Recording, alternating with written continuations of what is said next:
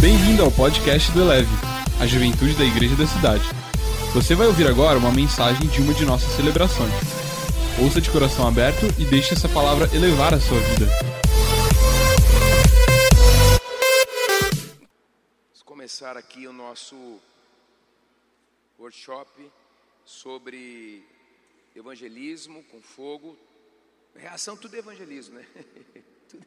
Todas as oficinas, workshops, nós vamos falar sobre isso. Estou aqui com o Silk também, que é o líder de evangelismo da igreja da cidade. Tem um testemunho fortíssimo, ele vai contar e também vai me ajudar a ministrar aqui essa oficina.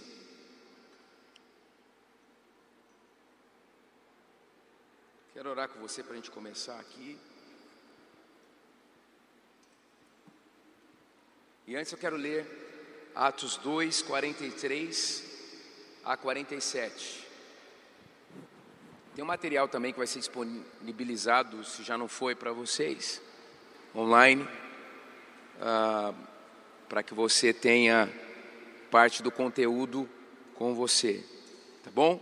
Para quem não me conhece, sou Fabiano e sou um dos pastores aqui da igreja da cidade. Sempre fui dessa igreja, nunca fui de outra igreja, e sempre é especial interagir com Reação, que para mim, há algum tempo, já se transformou numa conferência de juventude no carnaval para uma conferência profética, apostólica, muito contundente, né? Então, quero falar aqui sobre. Ah, Atos aqui, antes da gente ler, Atos 2, 43, os apóstolos faziam muitos milagres e maravilhas, e por isso todas as pessoas estavam cheias de temor. Todos os que criam estavam juntos e unidos, repartiam uns com os outros o que tinham, vendiam suas propriedades e outras coisas e dividiam o dinheiro com todos, de acordo com a necessidade de cada um.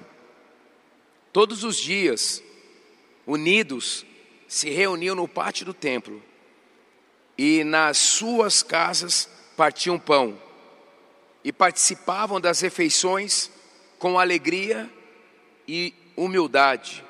Louvavam a Deus por tudo e eram estimados por todos.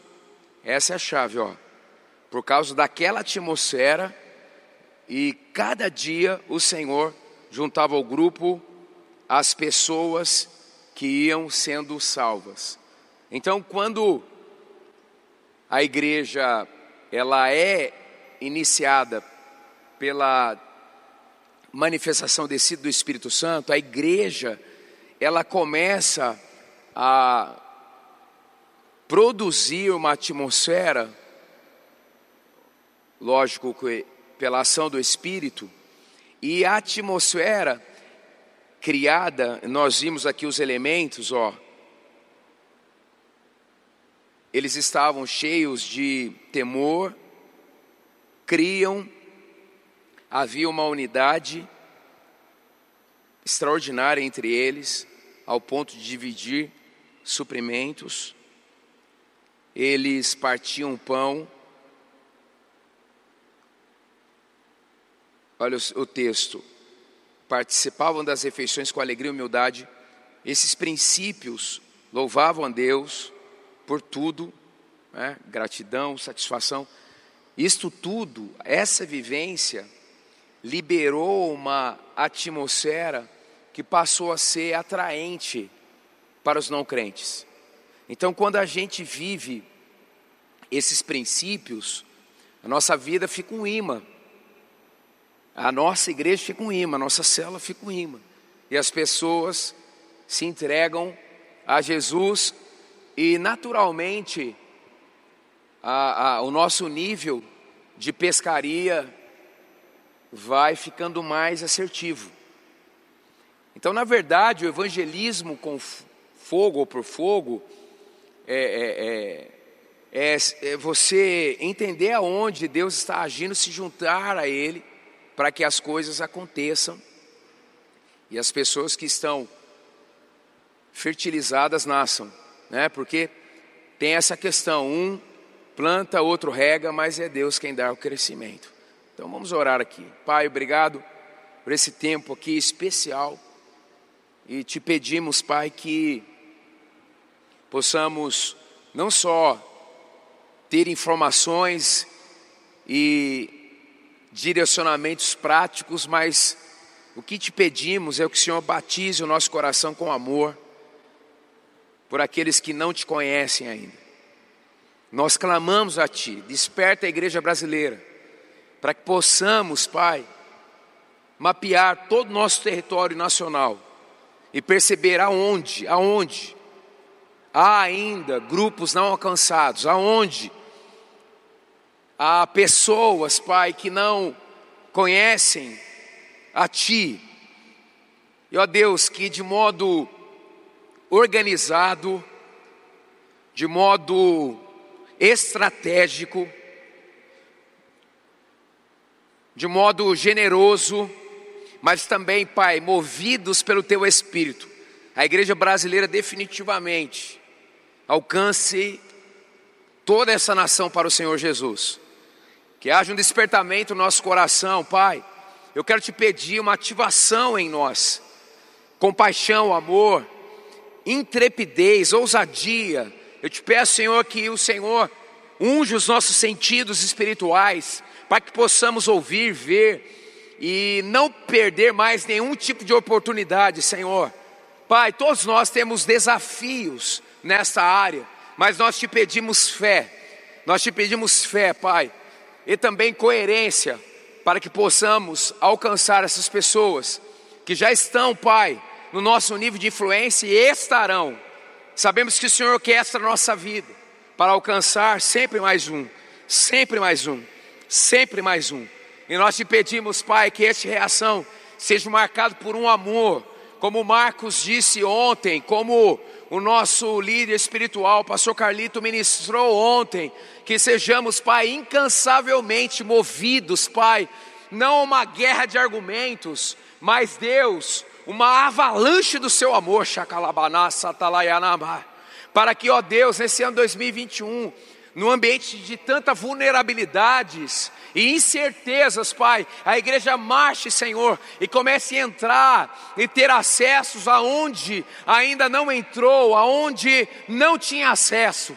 Eu te peço, Pai, que nesse tempo teu Espírito se mova em nós e é através de nós, em nome de Jesus, amém. Amém. Queria que você, de novo, fechasse seus olhos aí. Vamos fazer um negócio aqui. Feche seus olhos aí.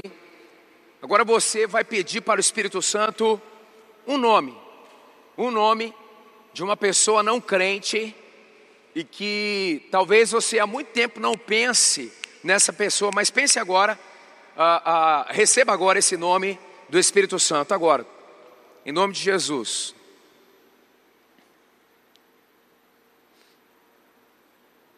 E ore por essa pessoa.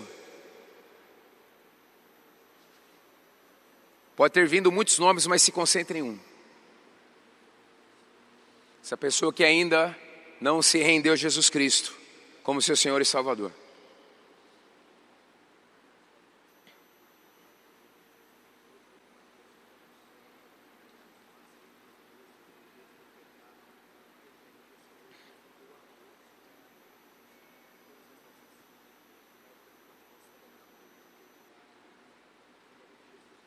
Amém. Agora olhe para mim aqui. Se você consegue mandar uma mensagem agora no seu celular para essa pessoa, pode mandar agora. Aí. Se você tem o contato dela. Se não, depois você busca esse contato. Manda um e-mail, alguma coisa aí. Um WhatsApp, sei lá. Um message. Entra nas redes sociais, vai lá no. Manda alguma coisa aí. Se você puder fazer isso agora, é simples assim.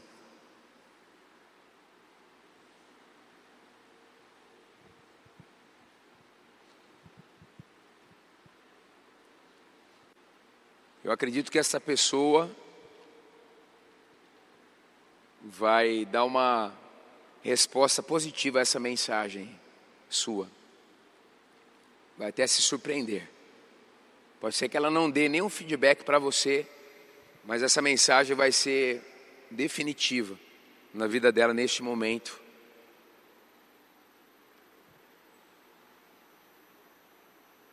Você pode não saber exatamente o que ela está passando, mas o Senhor sabe.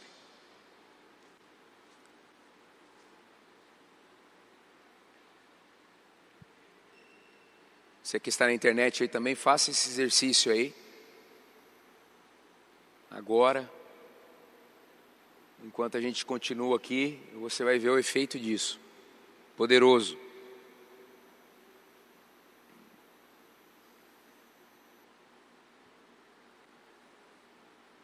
Quem conseguiu fazer, me dê um sinal.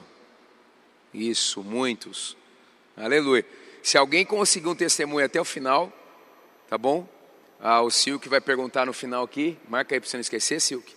E aí, se tiver um ou dois ou três testemunhos, eu acredito até o final aqui, já pode subir aqui e contar qual foi a reação da, da, da, da pessoa.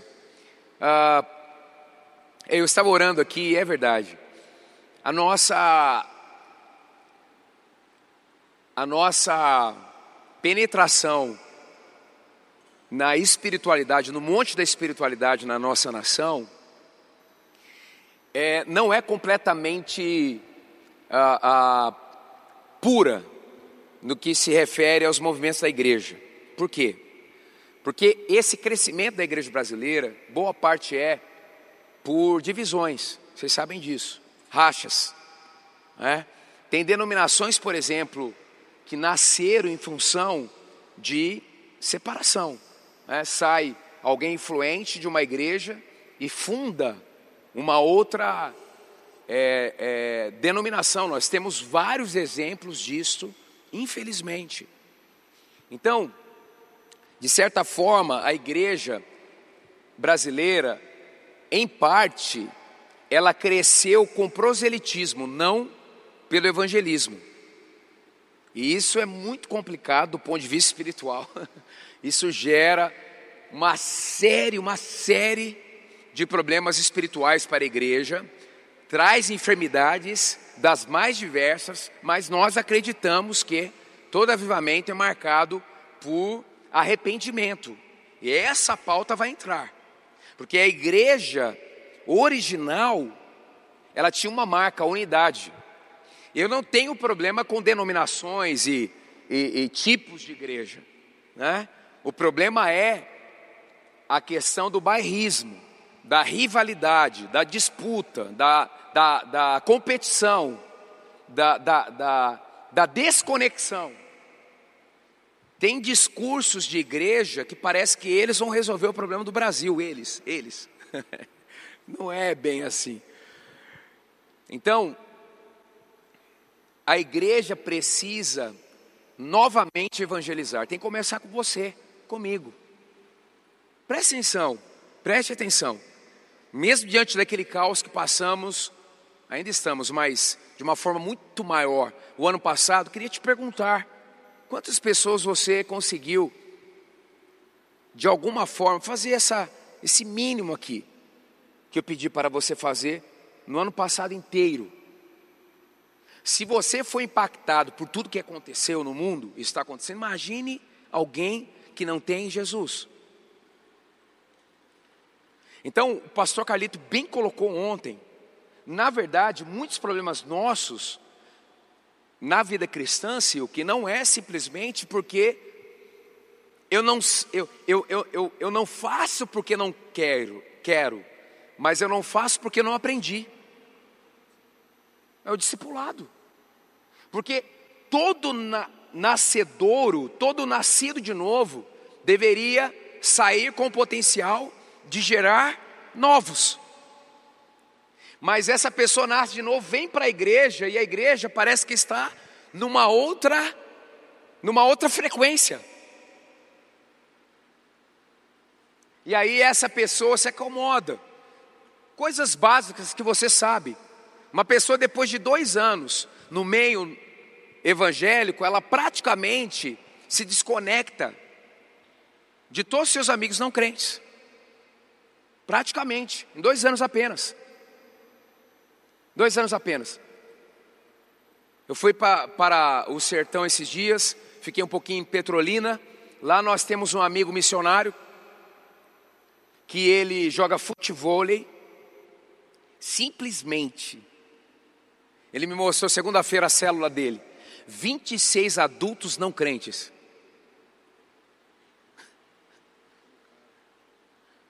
Aleluia.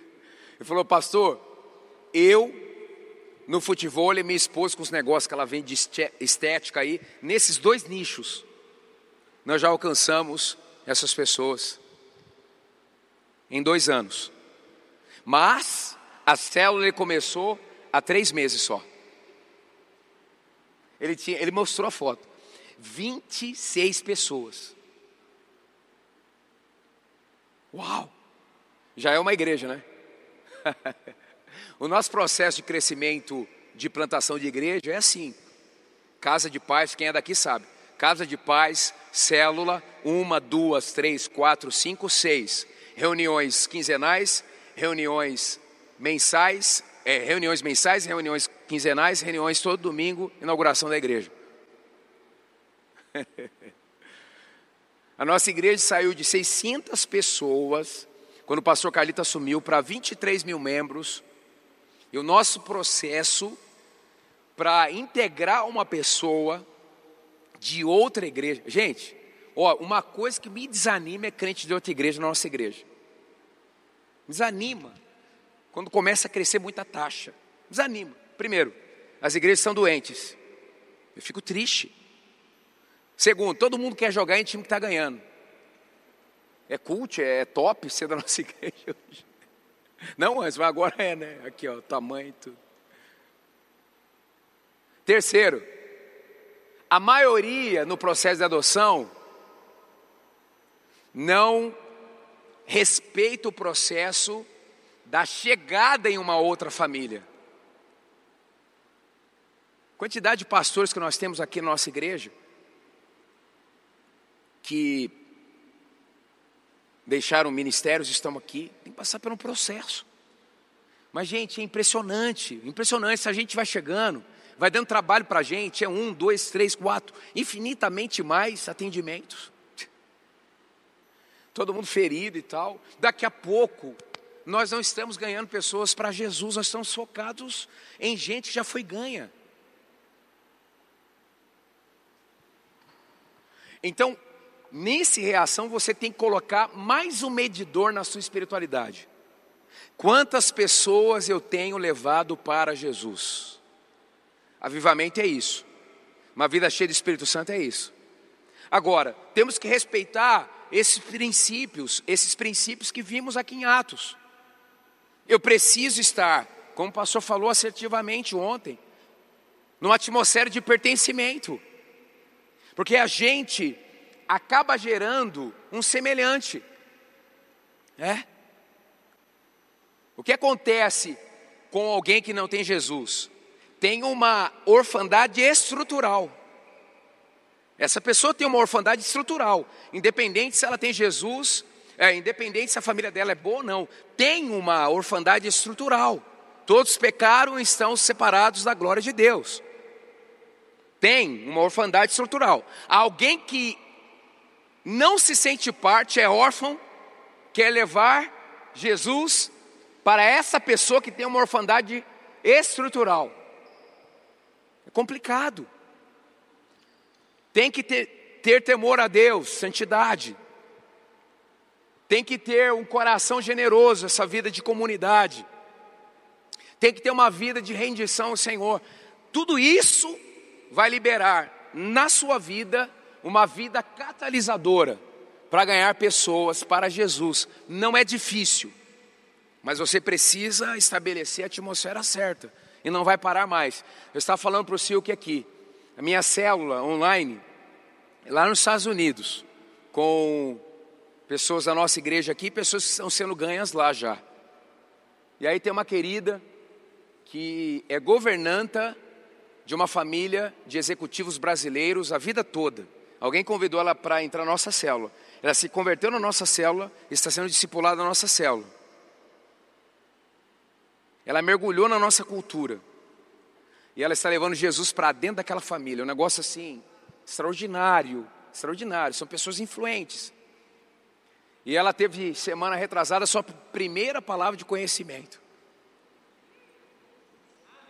Terminou a célula, ligou para, para a Vivian, Vivian, pastora, é, eu tive uma impressão, eu tenho um parente muito complicado, um, um, um cunhado, ele é casado com a minha irmã, ele é muito complicado, há anos eu não tenho mais acesso a ele, né?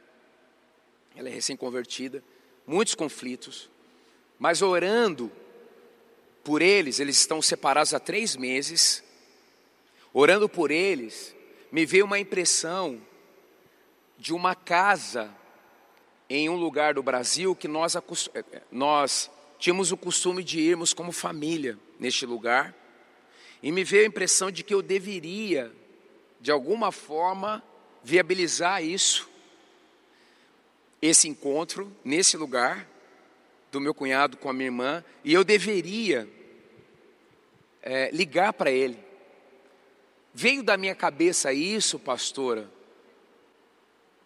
Uma pergunta. Veio. Olha só. Eu acho que não, né? Não. Ela ligou para o cara. O cara atendeu e uma semana depois o casal se reconciliou. Meu Deus. Agora ficou uma pergunta na cabeça deste cunhado dela. Da onde ela tirou tudo isso? Ah, é isso aí. É isso aí. É essa pergunta que é base do evangelismo com fogo. Aleluia. É o sobrenatural. É você na sua universidade, professor falando tudo quanto é besteira. Né? Eles dão aula e falam, falam besteira também. Tem o conteúdo né? programático e tem as bobeiras também. Né? Então eles falam as duas coisas. E você está ali como um catalisador. Senhor, só uma palavra de conhecimento para pegar esse rapaz aí na minha frente. Só uma. Dá um segredo aqui. Você está na mente, chacalapá, falando em línguas na mente, chacarabaná, e cara, coromono, você vai ser pego, professor, você vai ver o que vai acontecer, chacarabá, tá certo, tá, você pode falar, Senhor, invade ele com o seu amor, dê um sonho profético para ele, batize ele agora, Ei. aleluia, aleluia, aleluia, aleluia, amigo difícil seu, daqui a pouco você, pum, vê o um negócio, você fala, a pessoa já cai ali, pum, desmaia ali, no espírito, vão acordar, ele já acorda falando da vida de todo mundo. Quantos estão prontos para ver isto? Quantos querem isto? Aleluia, aleluia. Gente, o Marcos bem colocou ontem, um dos textos que eu mais gosto é o Monte da Transfiguração. É, é onde a Bíblia se encontra. Você tem Moisés, você tem Elias, o que, que é isso? O que, que é isso? Moisés, Elias e Jesus, tá bom para você? Pedro, Tiago e João. A Bíblia diz que Pedro não sabia o que dizer. é corintiano mesmo, não sabia o que dizer. Pedro é assim, ele é, ele é raça, ele é povão, ele, não, ele quer. Ó, oh, deixa eu dizer uma coisa. Eu sou líder há algum tempo, gente. Lógico que você tem que saber o que falar, mas não deixa o seu líder, sabe, quando vai colocando as coisas, ninguém fala nada. Eu também não gosto de liderar a gente assim. Eu sempre falo, às vezes eu erro. Né? Tá ali colocando, então, o que vocês acham? Ninguém fala nada. Pedro, ele não esperava, não. Às vezes acertava, às vezes errava, mas ele era participativo. Mas ele estava no processo para se tornar líder. Ele chega para. Jesus disse: Vamos fazer, é bom estarmos aqui, vamos fazer três tendas. Uma ideia razoável. Ou seja, vamos, vamos tentar é, é, é, aumentar isso aqui, o tempo da gente aqui. E aí, eles não ficam muito tempo, eles têm que descer, mas quando eles chegam ali embaixo, tem uma confusão. Os nove não conseguiram expulsar o demônio de uma pessoa. E o pai do menino diz para Jesus isso, Jesus ele fica mal, ele, ele, ele, ele adverte isso, não poderia acontecer, aquela altura do ministério, de tudo que eles tinham visto, eles não podiam recuar. Deixa eu dizer uma coisa: Deus vai te dar essa graça de ganhar pessoas para Jesus, mas os desafios serão aumentados, mas a unção também será aumentada. Ok, ok, ok, era uma casta de demônios. E aí Jesus diz para eles no privado, eles perguntam: por que, que a gente não conseguiu os nove? Olha só, eles não precisariam ter tido a experiência que os três tiveram. O que eles já tinham já era suficiente. E aí Jesus disse algumas castas só com jejum e oração. Ou seja, é o estilo de vida sobrenatural que nos ajuda no natural. Quando as coisas acontecerem, o lastro da sua intimidade, da sua consagração, do seu foco, vem tudo à tona e você dá conta. Aleluia! Às vezes a gente ora, ora, ora, ora, ora, ora, ora, ora. Aquele amigo ateu te chama e fala assim: rapaz, queria conversar de algumas coisas espirituais com você e tal. Passado uns pensamentos na minha cabeça, aí você trava, você nem responde mais. Você fala: meu Deus, e agora? Queria marcar um café, um negócio com você. E agora? Mas quem tem uma vida nessa atmosfera de atos que eu coloquei aqui, de rendição, de entrega, quem pede diariamente para ser batizado com este amor pelas pessoas, você será uma resposta para aquela demanda. Aleluia! Aleluia! Então, o Espírito Santo em Atos foi democratizado. Um dos dons de governo é a questão do evangelista, mas todos nós temos a unção para o evangelismo. Todos nós. Aleluia! Que a grande comissão é ir e treinar, fazer discípulos. Nós temos um jargão aqui na nossa igreja que é: quem ganha, cuida. Aleluia! Também não é só, né? Tem gente assim que a gente faz o apelo, aí o cara se converte, mas se converte porque um outro crente convidou para vir no culto. Só que eles não se encontraram, então um sentou num lugar diferente do outro.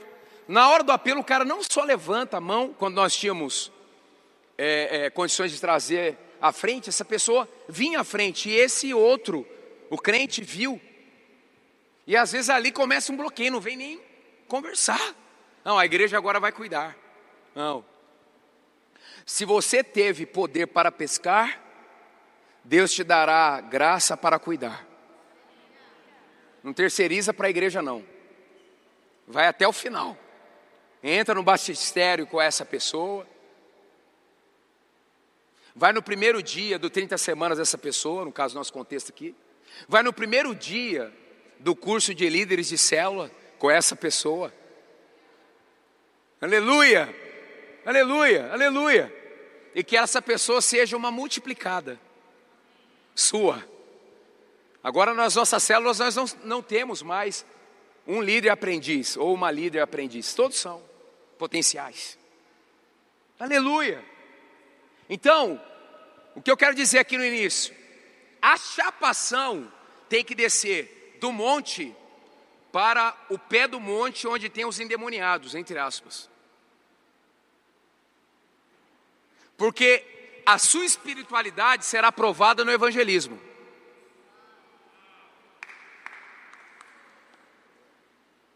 Aleluia. Eu quero uma unção para você nessa tarde, como Moody tinha. Ele dizia: Eu não volto para casa sem ter falado do amor de Cristo para pelo menos uma pessoa. O amém está fraco, mas o Silvio que vai entrar daqui a pouco, ele é mais forte que eu. Aleluia, aleluia, aleluia, aleluia. A John Moody contou aqui, estava no, no, no, em um voo, cansadíssima, cansadíssima. Aí senta do lado do cara. Ela sentou, Deus começou a falar da vida dele para ela. E ela começa a conversar, e aí ele diz alguns segredos, o cara falou: ninguém sabe disso, quem é você? Você é humana? O cara é um judeu, com coração secularizado. Se entrega a Jesus naquela viagem. Quando ele desce, ele vai encontrar os seus amigos, acho que foi na Alemanha. No aeroporto, o cara começa a fazer um escarcel. Ei, Mude, meus amigos aqui. Ficaram amigos. O cara ficou tão chapado que num voo, ele ligou para a namorada, o FaceTime, e falou: Ó, oh, eu não sei com quem ela é, mas ela é extraordinária. Ela falou coisas da gente, ela vai orar por você. É oração, né? É. Ela vai orar por você. Meu Deus! O fogo do Espírito Santo vai pegar você, que nem nas férias você vai sossegar. Você vai falar de Jesus o tempo todo. Você vai definir as suas férias pela ótica de estratégicas evangelísticas. Aleluia! Isso não vai parar mais. Isso não vai parar mais. Então, em nome de Jesus, põe a mão no seu coração aí. Seu coração, a partir de hoje, ele vai aumentar. ele vai aumentar, vai aumentar, vai aumentar. Deus vai tatuar no seu coração agora nomes de pessoas que vão nascer de novo.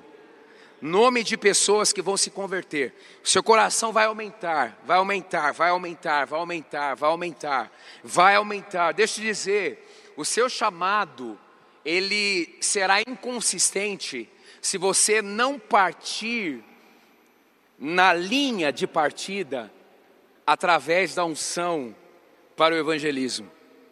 Você não pode pensar em segurar o microfone para pregar para uma multidão se você não consegue influenciar uma pessoa que trabalha com você todos os dias. Deus só está esperando você ser fiel no pouco, Ele vai liberar mais unção, mais unção, mais unção, mais unção, mais unção, mais unção. Quem ministra para 10 mil pessoas, um dia ministrou para uma pessoa. Quem tem a capacidade de amar 10 mil pessoas, uma ministração, um dia teve a capacidade de amar uma pessoa. Vamos orar. Pai, esta é a imagem que eu tenho, que o Senhor está tatuando o nosso coração colocando no nosso coração nomes de pessoas que conhecemos e não conhecemos. Pai, há agora uma, um nível de fertilidade chegando, extraordinário, em nossas vidas, Pai. Pai, Aliás, alguns dons espirituais nesta tarde serão ampliados, potencializados por causa do nosso sim para o evangelismo. Halakalamanassa, nós achamos que não temos manifestações espirituais contundentes na nossa vida, mas a partir de agora, quando nos deslocarmos para amarmos aqueles até que ninguém, ninguém tem coragem de chegar, veremos o quanto somos poderosos veremos o quanto de unção o Senhor já derramou em nossa vida, veremos o quanto somos capazes de realizarmos feitos extraordinários. Não é só no momento que a unção, Pai, se manifesta, mas também no percurso, no dia a dia. Deus, batiza o nosso coração com amor, batiza, tira a vergonha, tira intrepidez, tira, Senhor, a letargia, procrastinação, retira de nós uma vida em si mesmada. Ok, nós temos tribulações e situações difíceis, mas quem não tem Jesus não tem nada. Nos dê, Senhor, pessoas simples, pessoas influentes, nos dê pessoas, Pai, iletradas, mas doutores, nos dê, Senhor, microempresários, mas grandes empresários. Nos deu o monte da educação, meu Deus. Eu quero disparar, eu quero disparar pela fé um movimento sobrenatural nas nossas universidades. Deus, Deus, Deus, Deus, Deus, envia, Pai, telegui, o teu povo nas universidades federais, públicas, nas privadas, nas estaduais, para que em nome de Jesus haja um avivamento, um mover intenso, o teu fogo derramado. Ó oh Deus, eis-nos aqui, Pai. Mas eu te peço também em especial que cada um aqui consiga ser luz e sal no seu nível mais íntimo, na sua família, a partir da sua casa. Pai, que o Senhor molde cada um aqui, treine cada um aqui a partir da sua casa. Eu declaro sobre cada um aqui, este será o ano da conversão dos nossos parentes, dos nossos familiares. Este será um ano de avivamento no nosso sobrenome. Aleluia, aleluia. Quem não recebeu a semente, que receberá, que receba. Quem não recebeu ainda, a, a a, a água que receba e que o Senhor dê o crescimento. Aleluia, aleluia. Independente dos estágios, Pai, que os nossos parentes estão, nós te pedimos que o Senhor os leve para a próxima fase, dê o crescimento e que eles nasçam, nasçam, nasçam, nasçam. Deus tira de nós a religiosidade, Senhor. Retira de nós a religiosidade. Deus nos dê estratégias, como o Senhor Jesus fez com Nicodemos. Alguns dizem, Pai, que Nicodemos foi um covarde de ir à noite buscar a Jesus, mas pelo menos ele foi.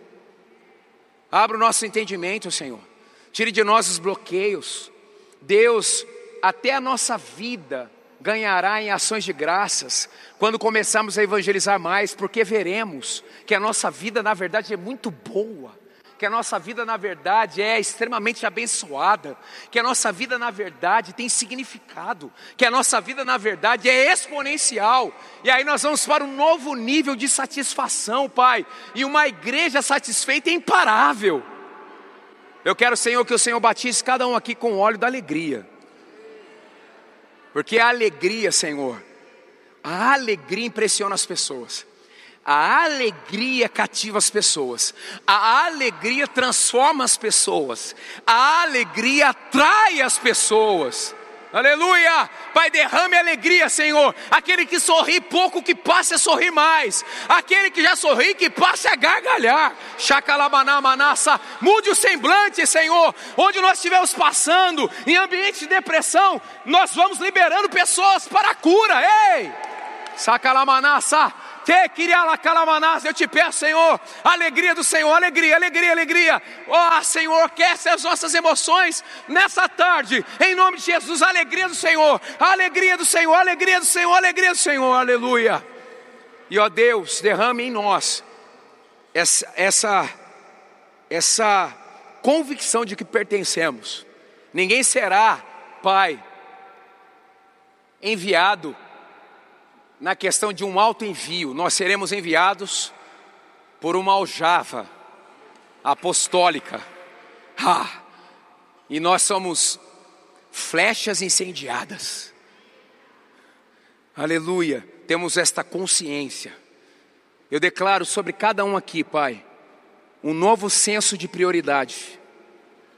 Vai permear, Senhor, relacionamentos afetivos, vai permear vida acadêmica, vida profissional. O, o primeiro, como o teu reino, será uma marca em cada vida aqui. E ó Deus, obrigado, porque todos aqui que disserem sim, terão inúmeras histórias e testemunhos. E testemunhos para contar de vidas salvas e discipuladas. Nós oramos em nome de Jesus. Amém. Você recebe? Aleluia, aleluia. Quero que você receba aí com um aplauso Silk. Aleluia. Esse é forte. Aleluia. Eu pedi, eu pedi para o Silk no finalzinho, e aí tem que ficar até o final mesmo. É daqui a pouco.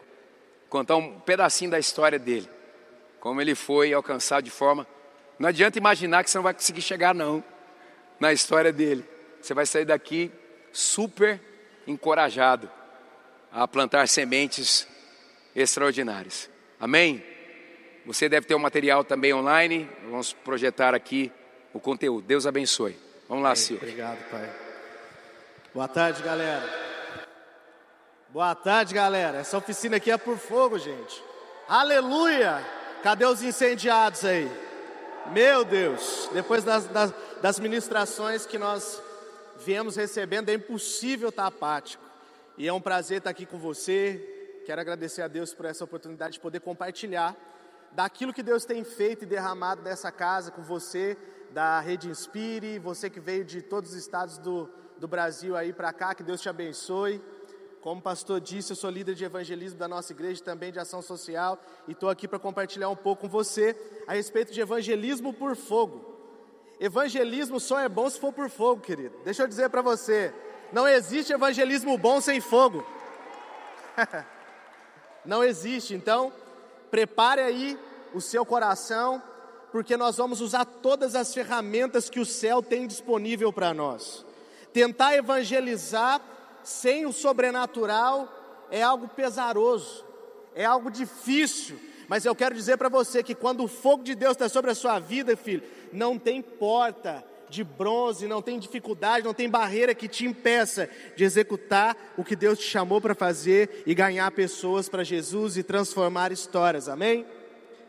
Então vamos lá, vamos falar um pouco sobre palavra de conhecimento, falar um pouco aí sobre o caça ao tesouro e os aspectos gerais e práticos de evangelismo por fogo, como receber essa palavra de conhecimento, o que é, para que serve e como você se porta no caminho.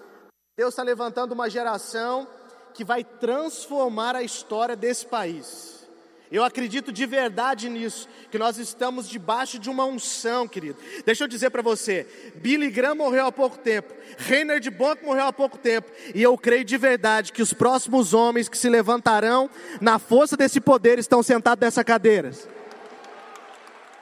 Nós vamos avançar, nós não vamos ser uma geração que fica parada esperando o pecador vir para a igreja. O próprio Billy Graham disse: Deus nunca disse para o pecador ir para a igreja, mas para a igreja até o pecador.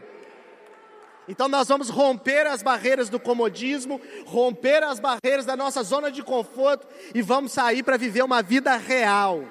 O evangelho real, o evangelho do avivamento que carrega a vida e a vida de Deus para transformar a história das pessoas.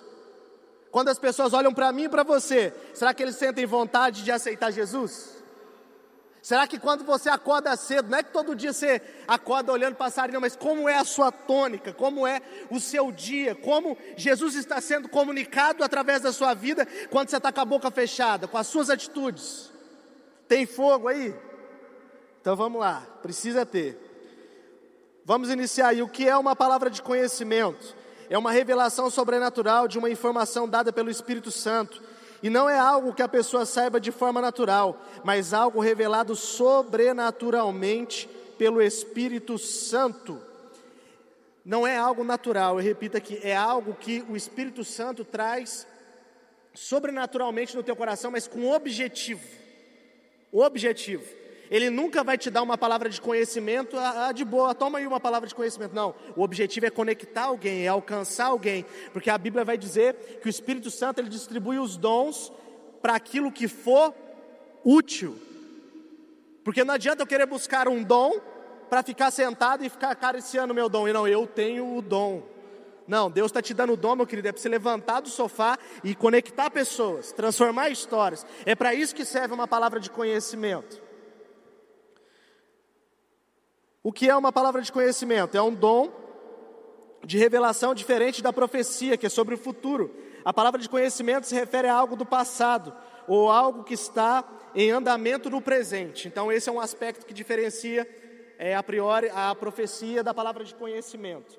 Então, através disso, Deus entrega para você, para que você consiga uma conexão mais efetiva para alcançar o coração daquela pessoa. Igual é, o pastor Fabiano acabou de dizer aqui a história da, da, da nossa irmã da célula dele. ela tinha perdido o contato com aquele cunhado, mas através de uma palavra de conhecimento, um relacionamento foi restaurado. Muito mais que isso, um relacionamento com Jesus em potencial começou a acontecer no coração daquela família. As pessoas vão olhar e não vão entender, e a pergunta que fica é: como? É através do sobrenatural. E as ferramentas estão aí. Deus não tem filhos prediletos. Deus nos ama na mesma intensidade e deseja que nós acessemos como filho tudo que o céu tem para nós. Então, vamos lá, 1 Coríntios 12, 7. Aqui, a cada um, porém, é dada a manifestação do Espírito Santo visando o bem comum. Gente, é visando o bem comum. Mais uma vez, não é para ninguém se gabar de que tenha dom, é o bem comum. Deus te entregou o seu dom, é para você edificar a igreja, para você edificar a sua família e o local onde você está inserido, onde Ele te plantou. E pelo Espírito Santo, a um é dada a palavra de sabedoria, o outro palavra de conhecimento, e pelo mesmo Espírito a outro a fé, e pelo mesmo Espírito a outro dons de cura, e pelo mesmo e pelo único Espírito a outro poder para operar milagres, a outro profecia e a outro discernimento de espíritos, e a outro variedade de língua, e ainda a outra interpretação de línguas, mas todas essas coisas, porém, são realizadas pelo mesmo e único Espírito, e ele as distribui individualmente a cada um conforme quer. Ou seja, não tem como receber dom sem estabelecer um relacionamento íntimo com o Espírito Santo. E nós cremos que todo crente, foi o que eu acabei de dizer aqui, Deus não tem filho preferido, que todo crente, ele pode atuar nos nove dons descritos lá em 1 Coríntios, capítulo 12. Está aí listado todos os dons, palavra de sabedoria, de conhecimento, fé, cura, milagres. Então, você pode atuar em todos, todos eles. Lógico que conforme você busca a presença de Deus, conforme você entra na presença de Deus, Ele vai entendendo e você vai se entendendo, entendendo é, aquilo que Ele tem para você, e alguns dons acabam se tornando mais claros para você. Então, todo crente ele pode atuar. Deixa eu dizer para você, 1 Pedro 2,9 diz assim: ó, Vós sois sacerdócio, sacerdócio real, nação santa, é, propriedade exclusiva de Deus, geração eleita, é, sacerdócio real, tudo aquilo lá Ótimo, isso é uma, uma, uma questão de alinhamento de identidade. Vocês, sacerdócio real, nação santa, povo adquirido, né? Por Deus, amém. Essa é quem nós somos em Cristo. Foi isso que a cruz de Cristo fez conosco. Mas a segunda parte, Pedro vai dizer: para anunciar. Para que, que você foi feito sacerdócio real, nação santa, povo adquirido? Para quê? Para anunciar. Ali é o papel da igreja. Evangelismo não é o que a igreja faz, evangelismo é o que a igreja é na sua essência. Entenda, evangelismo não é o ministério da igreja, evangelismo é quem a igreja é na sua essência. de Bonk vai dizer que uma igreja que não busca os perdidos, ela está perdida em si mesma. E nós estamos falando de um homem que muito novo foi enviado à África com a sua esposa, e muitas vezes até a junta de missões que enviou ele desacreditava dele. Começou pregando para cinco pessoas, mas Deus tinha uma promessa e falou para ele: bom que profetize, a África seja salva. E nós estamos falando do homem que ganhou quase 100 milhões de pessoas na África. Reiner de Bonk chegou a colocar em uma celebração 1 milhão e 600 mil pessoas em uma celebração, sendo que nessa cruzada, em apenas um culto, mais de um milhão de pessoas aceitaram a Cristo. Se você não leu ainda o, o livro dele, Evangelismo por Fogo, bote no topo da sua playlist. Evangelismo não é o que a igreja faz, evangelismo é o que a, é o que a igreja é na sua essência. Então, Deus nos chamou na cruz, nos fez sacerdócio real, nação santa, filhos amados de Deus, mas é para anunciar. Não, foi, não é para se gabar, não é para te deixar uma vida confortável. Aliás, C.S. Lewis diz que se você está procurando uma religião de conforto, essa religião definitivamente não é o cristianismo. Porque Jesus disse aos seus discípulos: aquele que quer vir após mim, tome a sua cruz, negue-se a si mesmo e me siga. E aí, está disposto a abrir mão do seu jeito de fazer, do seu modo de fazer, entender as coisas do jeito de Jesus? Porque é exatamente isso que esse texto está dizendo. Negue-se a si mesmo. É você parar de pisar o seu chão e começar a pisar o chão do reino de Deus. Entender quem você é em Deus, para dali para frente tomar as demais decisões que são necessárias. Então, João 14, 12. Digo-lhes a verdade: aquele que crê em mim fará também estas obras que tenho realizado, e fará coisas ainda maiores do que estas, porque eu estou indo para o Pai. Aleluia, nós cremos. Você crê nisso? Sabe por que, você falar, fará coisas maiores ainda também? Você vai operar milagres, mas é porque a obra de Cristo não parou nele, a obra de Cristo continua em mim e em você, e nós somos aqueles que levamos o reino de Deus adiante, e os milagres nos acompanharão. Nesse mesmo auditório, eu vi o Randy Clark pregar aqui, e antes de falar qualquer palavra, ele disse assim: até o final, de, até 11 horas da noite, terá 400 pessoas curadas aqui. Era 15, 11, a equipe dele contou, já tinha mais de 600 pessoas curadas. O reino de Deus está aqui, querido. O reino de Deus está aqui. O sobrenatural de Deus está disponível. Nós cremos, está na hora de usar as ferramentas que Ele deixou para nós. Prepare-se, é melhor ser um jardineiro, um guerreiro no jardim do que um jardineiro numa guerra. Vou repetir: é melhor ser um guerreiro no jardim do que um jardineiro numa guerra. Se prepare, se prepare. Deus conta comigo, com você para transformar essa geração e para isso você vai precisar estar revestido do fogo, do sobrenatural de Deus. Mateus 28, Jesus diz: Foi-me dada toda a autoridade no céu e na terra. Portanto, vão e façam discípulos a todas as nações, batizando-as em nome do Pai, do Filho e do Espírito Santo, ensinando-as a, obede eh, ensinando a obedecer o que eu lhes ordenei, e eu estarei sempre com vocês até o final dos tempos. Uau! Deixa eu dizer para você, ele está dizendo aqui, sabe o que Jesus está dizendo para os discípulos? Foi-me dada toda a autoridade, todo o poder todo, todo. Sabe o que é todo? Todo poder, toda autoridade é 100%. Um dos nomes em hebraico que Deus se revela na Bíblia é o El Shaddai, o Deus Todo-Poderoso.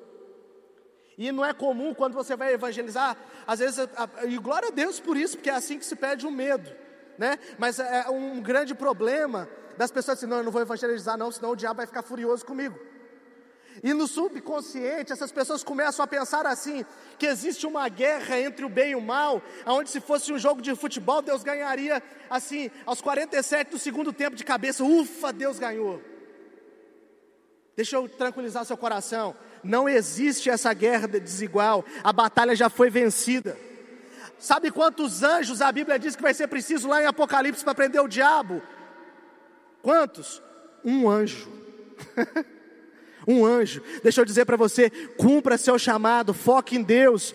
Sabe o que, o diabo pode fazer? A única coisa que ele pode fazer é tentar vender medo para tentar te prender. Mas em nome de Jesus, você está debaixo do, som, do esconderijo do Altíssimo, da sombra do Onipotente. Você vai ser uma flecha polida que vai atingir o seu alvo e nada pode te tocar, porque a Bíblia diz que o anjo do Senhor acampa ao redor daquele que os teme e os livra. Você crê nisso? Então aplaude o nome de Jesus aí. Jesus nos entregou todas as ferramentas e nos enviou para transformar histórias, ensinar e discipular as nações. Nós cremos também que o Espírito Santo está em todo aquele que crê, e os sinais, milagres, curas, maravilhas acompanhar, é, acompanharão para realizar, nos acompanharão para realizarmos a obra que Jesus nos confiou. Somente com o sobrenatural de Deus seremos capazes de pregar o Evangelho de forma integral porque o sobrenatural é o jeito natural do reino de Deus, e o sobrenatural é um estilo de vida e não um ministério. Deixa eu dizer para você, acontecem ações de evangelismo semanais aqui nessa igreja, na rua, no calçadão da cidade. A pessoa está indo e voltando, a gente sai, o Everton está aqui, o Daniel também, a galera toda do outside está aí, segurando a plaquinha, eu posso orar por você, gente.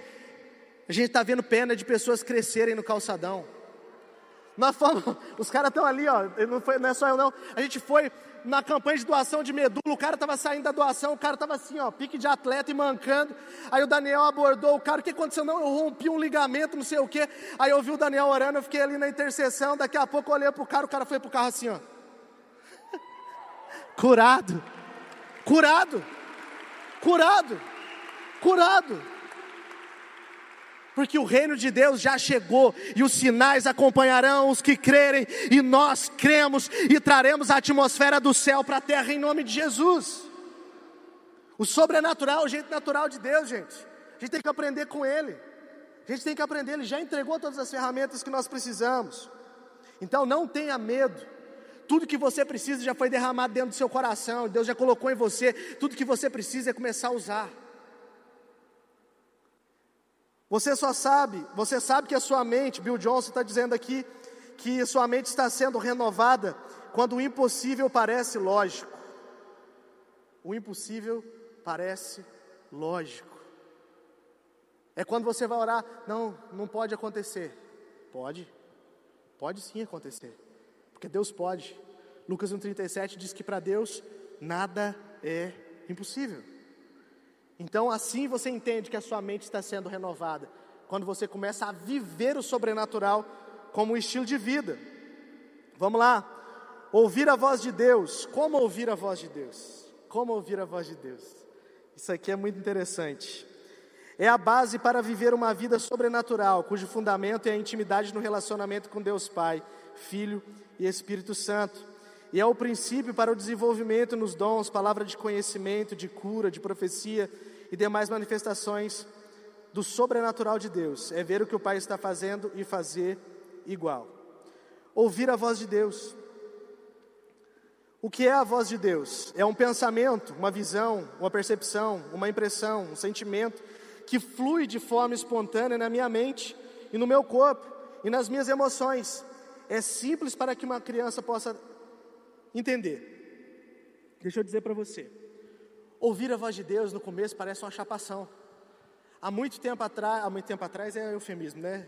A minha filha está com 13 anos, ela tinha cerca de um ano, há cerca de 12 anos atrás. Eu fui convidado para ministrar numa cidade vizinha aqui de São José dos Campos. E ela era nenenzinha, a gente tava, eu e minha esposa, a gente estava se arrumando para sair. E, e quando eu estava me arrumando, eu escutei o Espírito Santo falando para mim assim, Deus falando para mim, filho, para tudo e vai orar. Aí eu falei, mãe, como assim, Senhor? Para tudo e vai orar, simples assim. E eu decidi obedecer, parei de me arrumar tal, dobrei o joelho, não falei nada para minha esposa, dobrei meu joelho ali no cômodo da casa, e orei e falei, Senhor, vai na frente, coloca as tuas mãos, eu não sei o que está acontecendo, mas o Senhor sabe. E fiz uma oração ali, levantei, terminamos de nos arrumar e saímos. Quando eu estava indo, estávamos indo para a cidade de Caçapava, é, estava claro ainda, era horário de verão, então ainda estava bem claro. Quando do nada, do lado assim era um descampado, estava em obra, dava para ver tudo. Do nada, uma bola de ferro, um vergalhão de construção. Eu só vi quando ele veio e bateu na frente do meu carro e foi para o outro lado. Eu falei, Jesus, obrigado pelo livramento. Eu nem parei, eu só filmei e falei, ah, se estragou, depois a gente vê. Mas eu vou pregar primeiro, aí depois eu vejo o que, que aconteceu. E na primeira curva que eu virei, ali, após essa coisa bater no meu carro, havia um acidente, dois carros bateram de frente naquela curva, estava ali SAMU, estava o resgate, tirando as pessoas da ferragem. E o Espírito Santo falou no meu coração: o inimigo da tua alma queria te envolver nesse acidente, mas eu sou aquele que te guardo, meu filho, descansa em mim. Você acredita que Deus ainda fala assim? Deixa eu dizer para você, tem pessoas que estão aqui, que estão ouvindo a voz de Deus e pensando que é a sua cabeça. Em nome de Jesus, você vai experimentar, você experimentará milagres, coisas sobrenaturais do céu, quando você decidir ouvir a voz de Deus e falar: Sim, Senhor. Fala-se apenas como Samuel, fala, Senhor, porque o teu servo ouve. Escute a voz de Deus, ela é simples para que uma criança possa entender como perceber a voz de Deus. Aqui existe alguns princípios. Um pensamento espontâneo, uma imagem na mente, pode ser uma visão, uma impressão, uma voz, um sentimento, uma percepção, o fluir a partir de uma passagem bíblica, algo que vem à sua mente e parece não ter nada a ver, e de forma criativa do Espírito Santo. Então é assim, tem uns negócios nada a ver, né? Nossa, nada a ver. Eu estava vendo o testemunho de uma, de uma pastora americana que ela estava vindo dirigindo, o Espírito Santo falou para ela, eu me esqueci o nome dela agora. Ela falou assim: olha, encosta nesse posto, entra na loja de conveniência e planta uma bananeira. Meu Deus, quer mais nada a ver que isso, gente? Eu, na hora que eu comecei a escutar o testemunho, eu fiz a mesma cara que você fez. Aí, ela relutou, mas obedeceu, encostou naquele posto e ela plantou uma bananeira, entrou na conveniência e plantou uma bananeira. Na hora que ela plantou a bananeira, a menina que trabalhava na loja de conveniência começou a chorar. Começou a chorar copiosamente, não conseguia falar. E ela falou: Nossa, o que, que aconteceu? Será que eu tenho que pedir desculpa? Ela falou assim: Não, eu sou afastada da igreja por muito tempo, muito tempo. Eu estou passando um período muito difícil, vontade de acabar com a minha vida. E, e as pessoas falando que Deus me ama, eu falei: Se Deus, Senhor, se o Senhor realmente me ama, se o Senhor realmente me ama, só se uma pessoa entrar aqui e plantar uma bananeira. você entende? Não parece um negócio nada a ver? Se você contar isso aqui para algumas pessoas, a pessoa não crê, não, gente. Pessoa fala assim: Não, isso aí é mentira. Isso aí não é verdade, não. Mas Deus, Ele manifesta a sua voz das mais diferentes maneiras. Entende? Por isso que a igreja é um corpo. Existem vários tipos de manifestação. Então fique atento. Aqui estão apenas alguns exemplos de como essa voz de Deus pode vir. Nós temos algumas chaves. Como ouvir a voz de Deus? A primeira chave é quietude. Aquiete-se na presença de Deus. Abacuque, né? Ficarei no meu posto de sentinela. Aquietai-vos e saber que eu sou Deus. Então, em alguns momentos da sua vida, você vai ter que ter quietude para poder, poder ouvir a voz de Deus. Eu me lembro de uma batalha de Israel, que o rei Josafá, ele estava vindo um grande exército contra ele, muito, muito, muito mais forte, belicamente, e não era possível Israel vencer, humanamente falando, aquele exército. Só que ele entrou na presença de Deus, começou a jejuar, a orar, e aí ele botou os levitas na frente, foi para a batalha, no lugar marcado, no vale.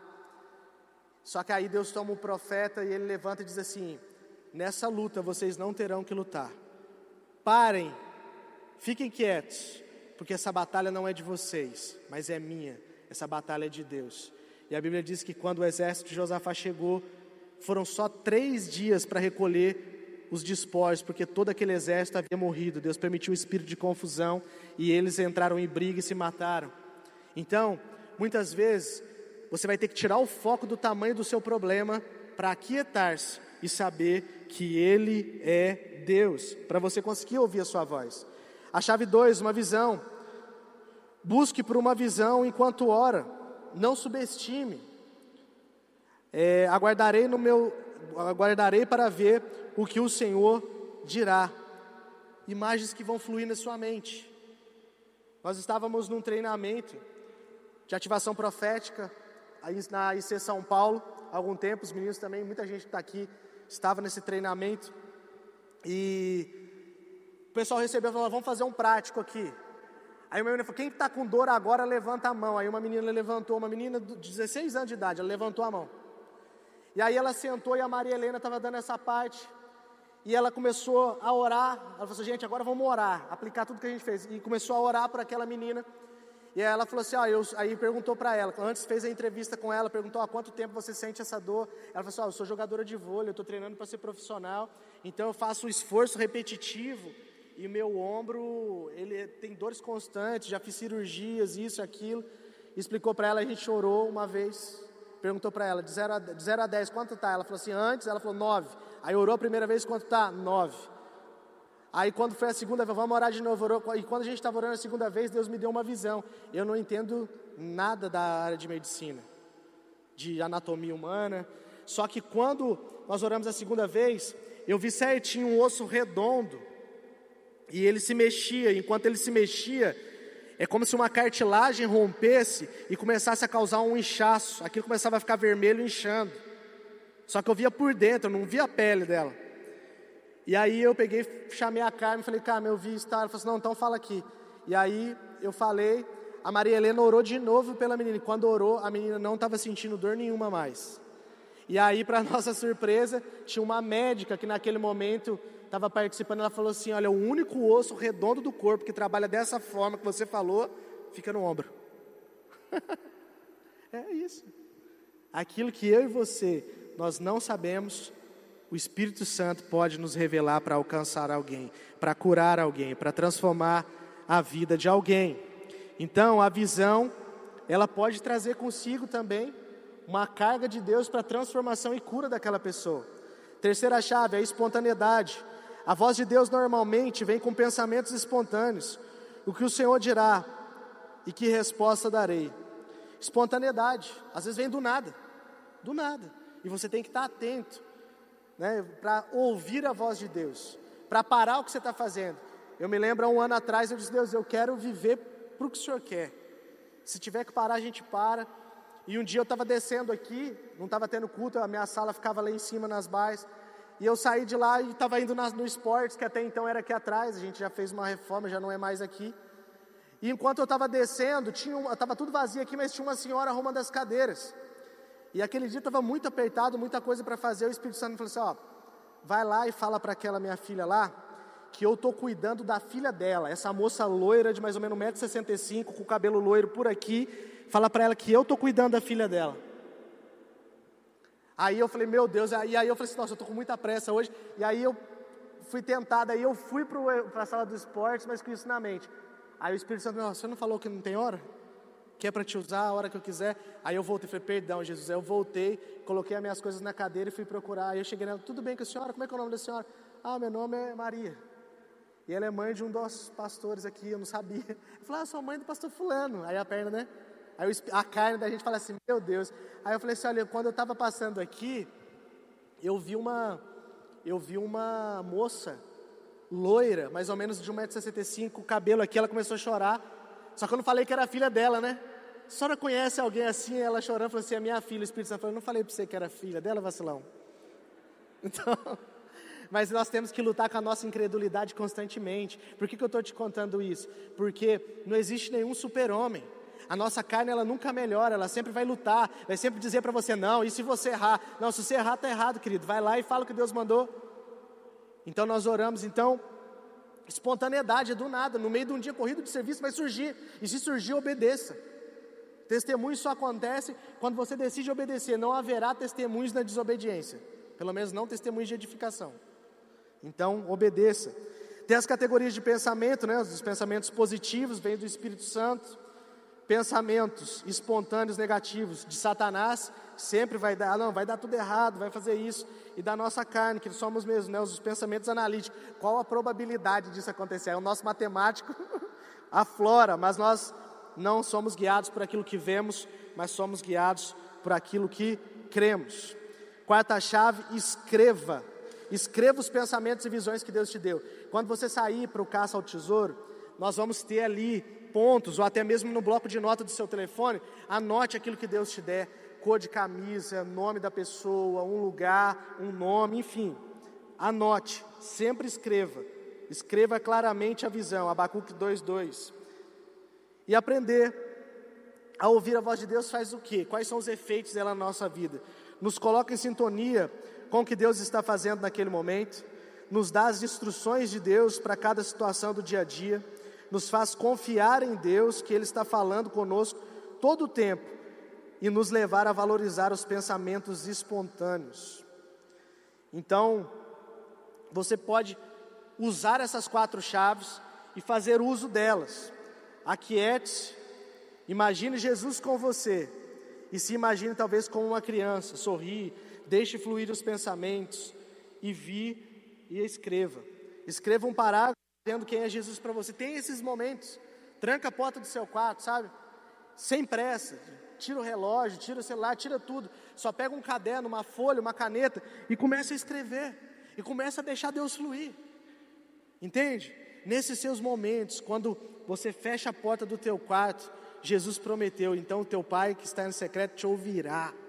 É uma afirmativa, ele te ouvirá. Então, o seu quarto secreto, meu querido, é um portal para os céus.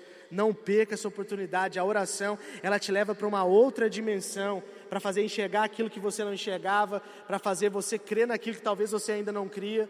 Então, você vai crescer nisso. Então, você pode escrever um cartão profético. Depois, esse material também que vocês estão vendo aí, vocês vão ter acesso também a eles. É, material escrito aí que o pessoal da, da, do, do staff enviou para vocês. Receber palavras de conhecimento é acessar os tesouros do coração e mente do Pai. Nele estão escondidos todos os tesouros da sabedoria e do conhecimento. Entende? Será que nós estamos dispostos a acessar todos os tesouros, sabe, da sabedoria de Deus? Salomão, Ele podia ter pedido muita coisa, mas ele pediu sabedoria e tudo foi acrescentado. Nosso pai espiritual disse ontem aqui: não dá para tratar a igreja como o mercado da fé. Não dá, porque senão você só vem quer, você não é um, só um consumidor. Não, você é alguém que faz com que o reino de Deus cresça, você ganha pessoas. A samaritana, não, eu estou com sede, me dá dessa água. Não, mas aquele que crê em mim, rios de água viva fluirão do seu interior. Você vai deixar de ser consumidor para ser fornecedor de água da vida, amém? Você acredita nisso? Então vamos receber tudo aquilo que Deus tem para nós conhecendo o dom e pedindo ao Pai. Como você pode receber? Conheça o dom e peça ao Pai. Tiago vai dizer né, que você não tem porque não pede. Mateus 7,7 vai dizer o que? Bata, aquele que busca, acha. Aquele que bate, a porta se abre. Então, está na hora de buscar. Não está na hora de ficar mais sentado. Eu fico, sabe, pensando muito, porque tem muita gente que, nossa, vem num treinamento como esse e tem a concepção de que evangelismo ó, é um negócio legal, tal, tal, tal, mas não sai da prática, está só recebendo, ele não está crescendo, ele está inchando. Porque o conhecimento não é só receber, o conhecimento é praticar aquilo que você recebeu. O verdadeiro sábio não é aquele que conhece muito, é aquele que o pouco que ele conhece ele pratica. Está na hora de avançar, está na hora de botar em prática. Ah, mas eu sei, será que sabe mesmo? Quem sabe faz, quem sabe vai. Quem sabe sai da zona de conforto. Quem, sa quem sabe sai da codependência. Ah, mas meu líder não está. Então vai você, querido. Deus está levantando uma nova geração de líderes. Em nome de Jesus, eu estou falando para os meus liderados aqui. No dia que eu não for, vocês vão, porque Deus vai usar vocês ainda para ser muito mais usado que eu. Ninguém aqui tem é, filho predileto, ninguém aqui é insubstituível. Aqui todos representam o mesmo Deus e o mesmo reino, e Deus usará a sua vida. Está na hora de romper com isso pessoas com argumentos muito bem estruturados. Outra coisa que o nosso pai disse aqui, querendo ganhar em, em, em, argumentos, todas as palavras colocadas com todos os S's, com todos os R's, isso tudo é muito bom, bom de argumento, ganha qualquer conversa, mas e vida? Não, vida, vida não deu, Jesus. Só o argumento mesmo. Não, e aí que da hora você é super descolado, tem uma rede social bombada, mas o que, que você está fazendo para Jesus? Teu Reage pegou aqui na semana da virada e ele disse assim, gente, às vezes a carne grita, às vezes essa galera que quer ter só uma rede social bombada, eu tenho vontade de trancar ele numa sala com um endemoniado e ver quem que sai vivo. Não existe nada errado em ter uma rede social bombada, mas é tanta gente descolada e vazia de Jesus. Gente que, pô, tá super bem vestido, é super descolado, tem várias amizades, mas não dá bom dia pro porteiro não dá bom dia para o guarda aqui da igreja, não dá bom dia nem para o próprio pai, para a própria mãe. Cheio de argumentos, mas não sabe nem o caminho para colocar a cueca no cesto, gente. Cheio de argumentos, mas não arruma a própria cama. O evangelho ele promove mudanças. E a mudança é real. A mudança começa dentro da sua casa, onde Deus te plantou. Eu vejo gente, Deus me chamou para as nações mas não quer liderar uma cela no seu bairro. Você vai para as nações quando você começar a se entregar aqui. Sereis testemunhas em Jerusalém, Samaria, Judéia e até os. Mas começa em Jerusalém. Como é que está aí? O fogo está queimando em Jerusalém ou você está pensando que você vai para as nações sem queimar em Jerusalém? Esquece. Isso nunca vai acontecer. Comece a queimar onde Deus te plantou. Deus não errou em te colocar nessa família. Deus não te errou em colocar você nesse trabalho. Deus não errou em colocar você nesse ministério. Deus não errou em colocar você nessa igreja. Ele vai usar você para mudar a história de onde você está plantado. Aleluia. Aleluia. Vou acelerar aqui. Como o dom da palavra de conhecimento, né? Como ele se manifesta. Sentir, ler, ver, pensar, dizer, sonhar, experimentar expressões, impressões, um transe, um cheiro, enfim, ele se manifesta de várias formas. Como entregar, isso aqui é importante, gente, meu Deus, como entregar uma palavra de conhecimento, com humildade, com ousadia, com expectativa para que acerte o alvo, sem medo de errar, glorificando a Deus, acertando ou errando. Humildade. Seja claro. Entenda, é algo sobrenatural. Mas quando a humildade ela não vai te fazer melhor que os outros, mas vai te fazer estar tá na frente de muitos. Não vem com a soberba de, sabe? Não, é com humildade. É como Jesus. Treinando, recebendo uma palavra de conhecimento. O Shaw Balls ele vai dizer: o objetivo da revelação é simples, é ver o que Deus vê, ouvir o que Deus ouve, falar o que Deus fala, para que possamos todos amar de maneira que Ele ama. Ou seja, é unir o nosso coração com o coração de Deus para que você possa sim conectar esse coração dessa pessoa a Deus também. Primeiro você vai ganhar para você, o que, que esse cara, como é que esse cara sabe disso? Como é que ele viu isso? E aí depois o seu coração é linkado, o coração daquela pessoa é linkado a Deus. Agora nós vamos entrar aqui, vou dar uma passada aqui no caça ao tesouro, recebendo palavras de conhecimento para as abordagens no reação. Qual que é o objetivo do caça ao tesouro? Abençoar as pessoas por meio de um encontro com Deus através da revelação de palavras de conhecimento em grupo, de três a quatro pessoas esses grupos. Então nós reunimos esses grupos e as palavras de conhecimento vêm, são anotadas, e aí você, primeiro passo você vai orar, né? Eu vou fazer aqui pela ordem. Você vai orar pedindo a Deus as palavras específicas, um lugar, tal, local, nome, aparência, enfim. Aí depois o passo dois, você faz o mapa do tesouro, que eu já comentei aqui todos aqueles daquele grupo de três a quatro vão anotar aquelas suas percepções, um lugar, um cheiro, uma camisa, um nome, uma roupa, e vão anotar. O passo três, ore com o grupo é, e escolha onde começar, o local onde vocês vão começar essa ação para procurar essa pessoa. É, passo 4, fique atento. Comece a procurar pelas pistas onde estiver. Cada pessoa do grupo deverá fazer pelo menos uma abordagem. A pista pode ser uma, a sua própria, a pista pode ser a sua própria ou de algum colega. Então, vocês vão orar, ficando atentos e saindo para procurar. Passo 5. Quando você acreditar que encontrou alguém do seu mapa do tesouro, aproxime-se. E aqui tem algumas orientações. Apenas uma das pessoas aborda tá, gente? Senão a pessoa pode pensar que é um assalto. Né? Você chegar e oh, peraí, isso aqui, então você está querendo vender Jequiti, brincadeira. Você está querendo alguma coisa, está querendo vender alguma coisa para a pessoa. Então, uma pessoa aborda, as outras ficam na intercessão. Fique sempre de olhos abertos, sempre de olhos abertos. Porque não perca a noção de que você está no campo de batalha. Você vai orar para a pessoa, você baixa a cabeça. Meu, se o demônio pega a pessoa ali, você não sabe. Então nunca ore de olhos fechados, né? Tem aquela técnica, né? Que você vai, ah, vamos orar e tal, você faz assim, ó, mas aí você abre o olho de novo. Aí geralmente a pessoa, a pessoa fecha. Mas ore sempre de olhos abertos. Não precisa parecer mais seguro do que você está. Não queira meter o Billy Graham, né? Se você está inseguro é normal, mas vai com calma, vai no seu tempo, respeite o seu tempo, respeite quem você é. Se você ainda está inseguro, sempre nós colocamos um que é mais experiente com quatro que ainda não foram. Aí vai observando como aquilo acontece e a pessoa vai pegando segurança. Mas você não precisa fingir estar tá mais seguro do que você realmente está.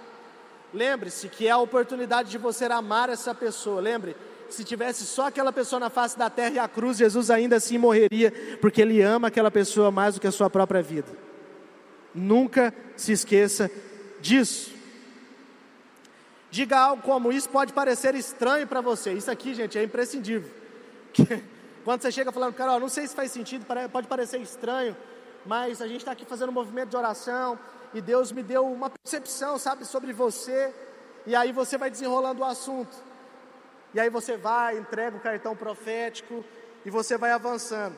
No último que a gente teve aqui um treinamento com, com a juventude, aqui nós fizemos no centro da cidade um menino de 11 anos chamado Gabriel. E eu estava cuidando da logística, das coisas aqui do treinamento. Quando chegou lá, a galera já tinha formado os grupos, já tinha ido. Aí eu formei um grupo com quem estava faltando, mas umas pessoas chegou, ah, vamos juntar aqui e tal. E nessa, esse menino de 11 anos, o Gabriel, estava junto. E aí a gente fez, né, pegou todas as dicas e tal, os apontamentos que Deus tinha dado, e Deus tinha mostrado para ele um cara de camiseta azul. E falou para o Gabriel que esse cara estava em depressão, que esse cara estava lutando contra uma situação assim e tal, tal. Eu falei, rapaz, esse menino tá usado, hein? Que específico demais. E a gente saiu. E aí eu comecei a andar com ele, falei, Gabriel, e aquele ali? Ele falou, não, não, tio, isso aí não é não, esse cara aí é camisa azul claro, que eu vi azul escuro. e quando a gente, a gente fez o evangelismo, abordamos pessoas, oramos, e ainda não tá, a gente estava voltando para a nossa base quando nós encontramos um tiozão, o tiozão daquele da pochete, sabe? É que agora está voltando a usar, né? Aí o tiozão veio assim, eu falei, nossa, na hora que eu olhei para ele, eu falei, meu Deus. E aí o Gabriel falou assim, é ele, tio, é ele. Aí eu falei, aquele cara com uma cara de mão carada. Eu falei, Jesus, eu falei, é ele mesmo, Gabriel? Ele falou, é. Eu falei, então vamos com tudo. Eu vou lá com você. E a gente chegou perto do cara e o Gabriel falou, estou lá, boa tarde. Cara, eu, eu virei fã do Gabriel aquela hora. Um menino desenrolou, gente, um 11 anos de idade, falou, tudo bem, como é que é o nome do senhor? Ah, meu nome é fulano. Ele começou a falar para ele, a gente está aqui fazendo um movimento assim, assim, igual eu falei para ele, o menino gravou tudo, gente. Aí o menino falou assim, e, Deus me falava uma coisa a respeito do senhor que o senhor está passando por um momento de tristeza profunda, mas que Deus não te abandonou. E começou a falar, quando daqui a pouco as lágrimas no olho do cara. O cara falou, como é que é o seu nome, menina? Ele falou, Gabriel, você é da onde?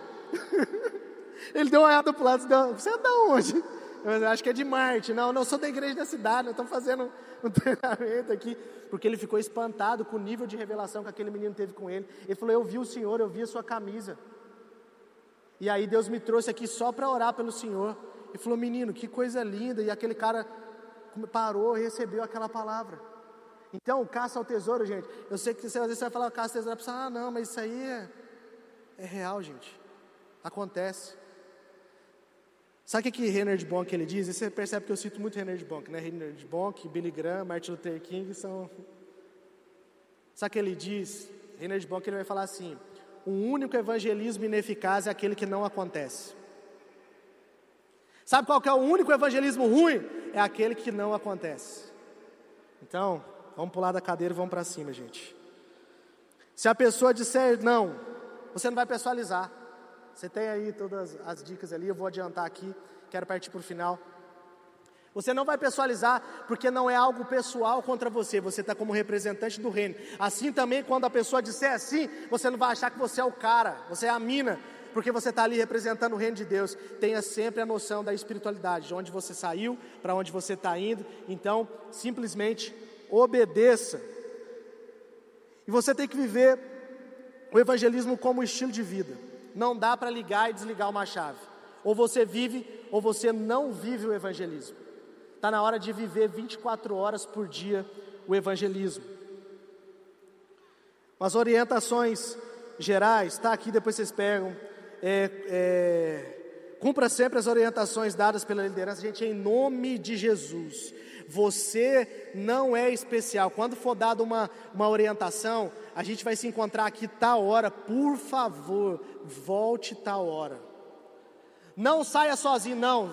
Ah, eu vou. Não vai, você não vai.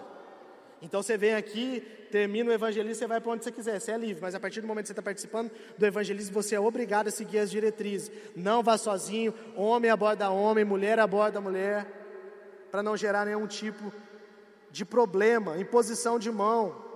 Não chegue colocando a mão nas pessoas. Não chegue, sabe, colocando, chegando, enfiando a mão na pessoa assim, ah, não sei o que, não sei o que, ainda mais agora, gente, com o tempo de pandemia, então, meu Deus, antes era difícil, porque tem pessoa que é de tocar, né, e aí e tal, mano, e abraça tal, só que tem pessoas que detestam ser tocadas. Se você chegar pôr na mão nela, você já perdeu, você pode falar tudo, ela já botou a, por dentro, ela já botou a mão no ouvido, não está escutando nada que você está falando. Então, chegue, se apresente, olá, bom dia, tudo bem? Meu nome é fulano. Nós estamos fazendo aqui um movimento de oração aqui nessa praça, aqui nesse parque. E é, eu queria saber como é que é o seu nome mesmo? Ah, meu nome é fulano. Eu queria saber se a gente pode fazer uma oração por você e tal, e tal. E ali você vai discorrendo a conversa conforme a oportunidade surgir. Ah, aceitou? Ok, o cara aceitou a oração. Você, aí você pergunta se você pode, eu posso tocar no seu ombro para fazer, ah, pode tal. Ou se o cara não quer, de boa, você não vai relar nele. Entende? E vai orar. E na hora da oração, gente, isso aqui é tão importante quanto tudo. Se você não gravou nada até aqui, grave isso. Quando você for orar pelo cara, você não vai orar ali, Senhor, em nome de Jesus, expulsa todos os demônios desse cara aqui. Senhor, obrigado porque o inferno, não, a, a, perspectiva é do amor. Jesus, obrigado pela vida do José, Senhor. Obrigado por esse tempo tão especial que o Senhor reservou aqui. O José, o Senhor ama tanto ele, Senhor, que o Senhor me tirou da casa, da minha casa, para trazer aqui para me conhecer ele, dizer o tamanho do teu amor por ele. Obrigado, Senhor, porque o Senhor já preparou um lugar no céu para o José. Obrigado, Senhor, porque a obra que o Senhor inicia hoje não vai ficar só no José, vai alcançar a família deles, eles vão ter saúde, eles vão ter a vida transformada, Senhor, e o teu amor na cruz vai transformar todas as realidades ruins da vida do José. Entende a diferença? Se você partir da oração na escassez, você já perdeu o coração do cara.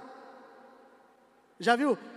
Boa intenção, você fazendo evangelismo com morador de rua, e o cara vai orar, Senhor, devolve a dignidade do cara, isso é caso real, tá? Devolve a dignidade, o cara, oh, que dignidade você está me tirando?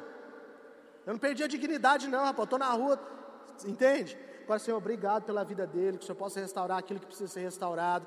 Nós estamos aqui para abençoar, para estender a mão e tal. Então, tome muito cuidado. A oração, ela tem que sempre partir do amor e nunca da escassez. Porque o nosso foco não é no veneno, o nosso foco é no antídoto. Entende? Então, foque nisso. Eu já quero caminhar para o final aqui, mas eu queria chamar o, o, o Everton aqui para ele se preparar. Ele vai contar um testemunho aqui que ele está toda semana ali com o Daniel, com os meninos. Eles estão sempre ali no outside. É, vem também, Daniel. Pega lá o microfone com as meninas eles vão vir aqui contar um, um rápido testemunho de, de como é que é isso para eles, como é que eles sentem isso. E eu quero dizer uma coisa para você: evangelismo é um estilo de vida, é uma chave que se vira. O pastor Fabiano falou a respeito de um pouco daquilo que eu vivi. Deixa eu dizer para você: eu não nasci no berço evangélico, tá? Eu não nasci na igreja, é, eu me encontrei com Jesus, tive uma experiência na igreja, mas me afastei na juventude, fui viver minha vida, me envolvi com a criminalidade, cresci na periferia e me afastei de Jesus. E um dia, envolvido com tantas coisas, drogas, com noite, com tudo que você possa imaginar de ruim, e eu reencontrei a minha esposa, que hoje é minha esposa, e ela estava querendo voltar para a igreja, e eu estava acompanhando ela, mas eu sentia que eu já não conseguia mais voltar. E nesse intervalo, um dia, uma quarta-feira, ela falou assim: Vamos para a igreja? Aí eu falei assim: Ah, vai que depois eu vou de moto, tal, tal. Ela foi com a minha cunhada. E aí, quando foi no meio de tudo isso, o Espírito Santo tocou e falou assim: Ó, vai para a igreja. Eu levantei, fui. Quando eu cheguei lá, um menino novo estava pregando. E quando eu sentei lá na última cadeira, ele falou assim: Você que está sentado aí atrás, apontou para mim, falou assim: Olha Assim como Deus tem um lindo plano na tua vida e tal e tal de ministério, o diabo também tem. Se você não se decidir para esses dias, algo vai acontecer. Eu senti a voz de Deus falando comigo naquele momento. Só que quando eu saí, passou o tempo, o que, que aconteceu? Eu esqueci daquilo. E 15 dias depois eu fui preso por um crime que eu não havia cometido. Fui, vou abreviar bem aqui, fui condenado a oito anos e oito meses de prisão. Fui para o CDP do Putin, fiquei por nove meses aqui, mesmo sendo inocente. E eu decidi que eu não ia perder nove anos da minha vida ali dentro. Na minha terceira tentativa de fuga, aqui do CDP do Putin, eu fui transferido para a penitenciária de segurança máxima na divisa do Mato Grosso.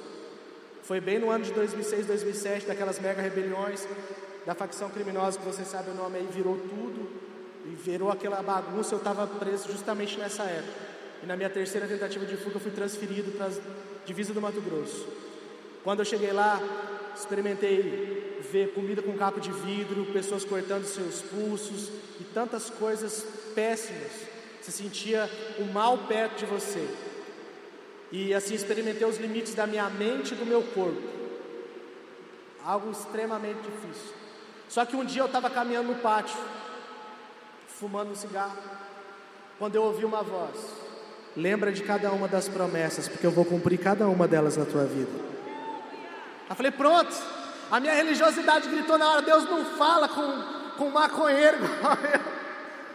Deus não fala com gente igual eu, não. E aí ela continuou falando: lembra das promessas, lembra das promessas, lembra das promessas, porque eu vou cumprir. Eu fui sentindo meu corpo arrepiar, eu nunca mais tinha derramado uma lágrima por nada, meu coração estava uma pedra. Eu comecei a sentir vontade de chorar, e comecei a sentir vontade de falar em língua estranha. Aí eu falei, caramba, agora que eu endoidei de ver mesmo.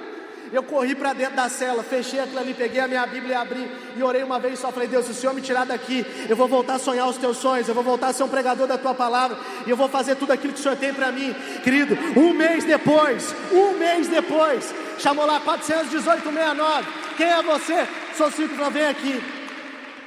O oficial de justiça chegou e falou assim: Eu falei, o que aconteceu, senhor? Tal. Ele falou assim: Ó, a briga entre carne e espírito, né? Porque a minha carne dizia, ah, caiu mais alguma coisa, vai aumentar. Mas o Espírito está dizendo, agora é a hora do milagre. Agora é a hora do milagre. E naquele momento, e naquele momento, eu perguntei o que aconteceu. Ele falou assim: ah, você não está entendendo, você vai embora. Você foi absolvido por unanimidade pelo Tribunal de Alçados de São Paulo. Os três desembargadores disseram que você não deve mais nada para a justiça. Vai fazer 14 anos. Eu falei para Deus assim: eu não vou contar isso para ninguém, que eu sentia vergonha e sentia mesmo de tudo que eu fiz. Mas hoje eu me alegro na misericórdia da cruz que transformou a minha história. E hoje eu prego para outros. Nós já ganhamos o braço direito do maior traficante de São José dos Campos. Ver a família dele restaurada, aceitando Jesus. Essa igreja é uma igreja viva, pulsante. Deus pode transformar a nossa história. Transformou a minha, vai transformar a sua. Existe mais de Deus. Existe mais de Deus, o sobrenatural está aí. O próprio Jesus se manifestou a mim naquele momento e me resgatou. E a partir desse momento eu entendi: o sobrenatural está disponível para todos nós. Amém. E eu queria chamar o Everton aqui, dar um testemunho rápido. Aqui nós já vamos encerrar, cinco minutos nós já estamos encerrando. E fazer uma oração de envio para que você vá ativado para esse tempo. Uau! Boa tarde, gente. Eu vou contar um testemunho aqui bem rápido, mas antes eu só quero compartilhar uma inquietação minha eu quero saber se ela é sua também. Jesus está voltando. Você sabia disso? A pergunta que eu me faço todo dia é: qual é a resposta que eu vou dar para isso? Amém? Salomão diz que com os, com os velhos está a sabedoria, com os jovens a força. Vocês são a força da igreja. Você aí, ó, você aí. São vocês. Bom, nós temos visto muitas coisas no evangelismo, né? Mas eu vou citar uma que para mim foi extraordinário, nem tanto pelo que houve, mas pela simplicidade que foi. Nós estávamos numa ação aqui no centro, como nós fazemos toda semana, no calçadão, e vem um senhor, e esse senhor ele segurava uma sacola, ele foi lá só para trocar uma camisa, só isso que ele queria. O que ele não sabia é que Jesus tinha marcado o um encontro com ele lá. E ele tinha uma sola do sapato maior do que a outra, porque ele tinha dois centímetros e meio de encurtamento da perna dele. Então, para ele poder andar legal, ele tinha que usar essa sola. E um do, do, dos voluntários que, que, anda com a gente, o, o, Michael, ele viu esse cara. E ele falou: Ei, senhor, vem cá, posso orar por você? O senhor sem entender nada falou: Pode. Aí ele falou: Senta aqui no banco. E ele sentou. E tinha duas pessoas com a gente nesse dia que nunca tinha saído para evangelizar, nunca tinha visto nada disso. E aí ele falou: Eu vou orar por você para tua perna crescer. Imagina a cara do senhorzinho, né? O perna crescer, você está maluco? Mas ele colocou a mão, simples, simples. Gente, Jesus é simples, tudo é simples. Ele simplesmente colocou a mão na perna desse senhor e falou: Em nome de Jesus, perna, cresça agora. E essa perna começou a crescer. Igual no filme, sabe? Você vê no filme aquelas coisas? Existe. Jesus faz isso. E conforme ele puxava essa perna, a perna veio vindo. E ela veio vindo. E ela veio vindo. Até a hora que ela igualou com a outra. Simples assim. Sabe? E aquelas meninas que estavam com a gente que nunca tinham visto aquilo, elas olharam e falaram assim: Meu Deus, Acontece mesmo que está na Bíblia. Isso existe. Entende? E o que é interessante é que esse, esse senhor, quando ele viu aquilo, ele levantou e falou: Eu quero esse Jesus. Aleluia. Aleluias. Glória a Deus. Aleluia. Sabe por que é importante a conversão? Porque a palavra você lança, mas tem que terminar em Jesus, sempre. E ele entregou a vida para Jesus. E sabe como ele foi embora? Levando, essa foi a cena que eu me lembro, levando o tênis dele na mão, porque agora, se ele calçasse os dois tênis, ele ia ficar torto. Entende? É isso que eu quero compartilhar com vocês. Deus abençoe. Obrigado, mano, por compartilhar. Fica com vocês dois aí. Nós já vamos fazer a oração de via. Eu queria que você colocasse de pé aí. Quando você coloca de pé, eu queria que o Daniel falasse rapidamente também aí um, um testemunho rápido. Esse cara aqui é uma caixa de testemunho, gente. Então, por isso que eu vou. É até covardia dar pouco tempo para ele falar. É, eu quero iniciar, antes de contar o testemunho, eu quero dizer que é uma alegria ver um exército de jovens como vocês dedicando a vida a Jesus. Quando eu entreguei minha vida para Jesus, definitivamente eu tinha 33 anos e quando eu olhei para trás na trajetória da minha vida, eu pensei, Senhor, eu perdi tanto tempo. Mas eu fiz uma oração e eu disse, Senhor, aquilo que o Senhor me pediu eu faço, para onde o Senhor me mandar eu vou. Eu vou dizer para vocês, vocês vão para o evangelismo e muitos de vocês vão sentir frio na barriga, vontade de não querer fazer. Posso te dizer uma coisa? Desde 2009, eu sinto a mesma sensação que vocês vão sentir hoje. Até agora. Mas existe um poder sobrenatural que nos impulsiona, chamado Espírito Santo. O Espírito que move em mim, move dentro de você. Então, falando sobre o testemunho, uma vez nós estávamos no calçadão, estava eu e uma amiga e nós estávamos andando e eu vi um senhor passando de bengala na minha frente e, cara, de verdade, dentro de mim eu pensei, eu não vou olhar para esse cara, não vou orar por esse cara, nem nada. Só que quando ele passou do meu lado, eu fui impulsionado a olhar para ele e falar, boa tarde. Se você tem timidez em falar com pessoas, em iniciar um argumento, começa dando bom dia, boa tarde, boa noite. Cara, na nossa cidade, geralmente, nós não temos esse hábito de cumprimentar as pessoas. Então, quando eu falo para esse cara, boa tarde, ele, boa tarde, eu perguntei para ele, o que aconteceu com o senhor? Eu vi que o senhor tem uma muleta, ele falou assim, há um ano atrás eu sofri um acidente, eu fraturei o fêmur, eu coloquei duas barras de metal e 16 parafusos. Eu olhei para ele e falei assim, uau, mas o senhor acredita que Jesus é poderoso para fazer com que o senhor seja completamente curado? Ele olhou para mim com uma cara de incredulidade, mas assim, ele não precisava ter fé, cara. A fé precisa partir de uma pessoa. A fé tem que partir da gente. Nós somos as pessoas que carregamos o poder. Os sinais seguem aqueles que creem. Se você crê, você vai ver o sinal acontecendo. Aleluia. Resumindo a história, oramos por esse cara. Cara, foi uma questão assim de segundos de oração. As duas barras de metal desapareceram, os 16 parafusos desapareceram. Esse homem foi completamente curado e, como resultado, Aleluia. ele entregou a vida para Jesus. Glória a Deus. Ao Senhor toda a glória. Deus abençoe, meu irmão. Isso aí. Glória a Deus. Deus é bom. Deixa eu te dizer, hoje inicia para muitos de vocês uma jornada de testemunho interminável para a glória do nome de Jesus. Isso, aleluia. Você acredita nisso? Obrigado, Dani. Fica aqui, vamos fazer uma oração. Fica ali junto com ela, vamos fazer a oração de vir. E eu queria encerrar agora com você. Mas em nome de Jesus, eu quero que você aplique tudo aquilo que Deus derramou sobre a sua vida aqui. Vidas de jovens que entraram aqui hoje nunca mais serão a mesma. Esse dia vai marcar o resto da sua vida por aquilo que você, a partir de hoje, decidiu usar que Deus derramou na sua vida. Não é só saber, é sair da zona de conforto e se ativar em nome de Jesus. Vamos orar, Pai.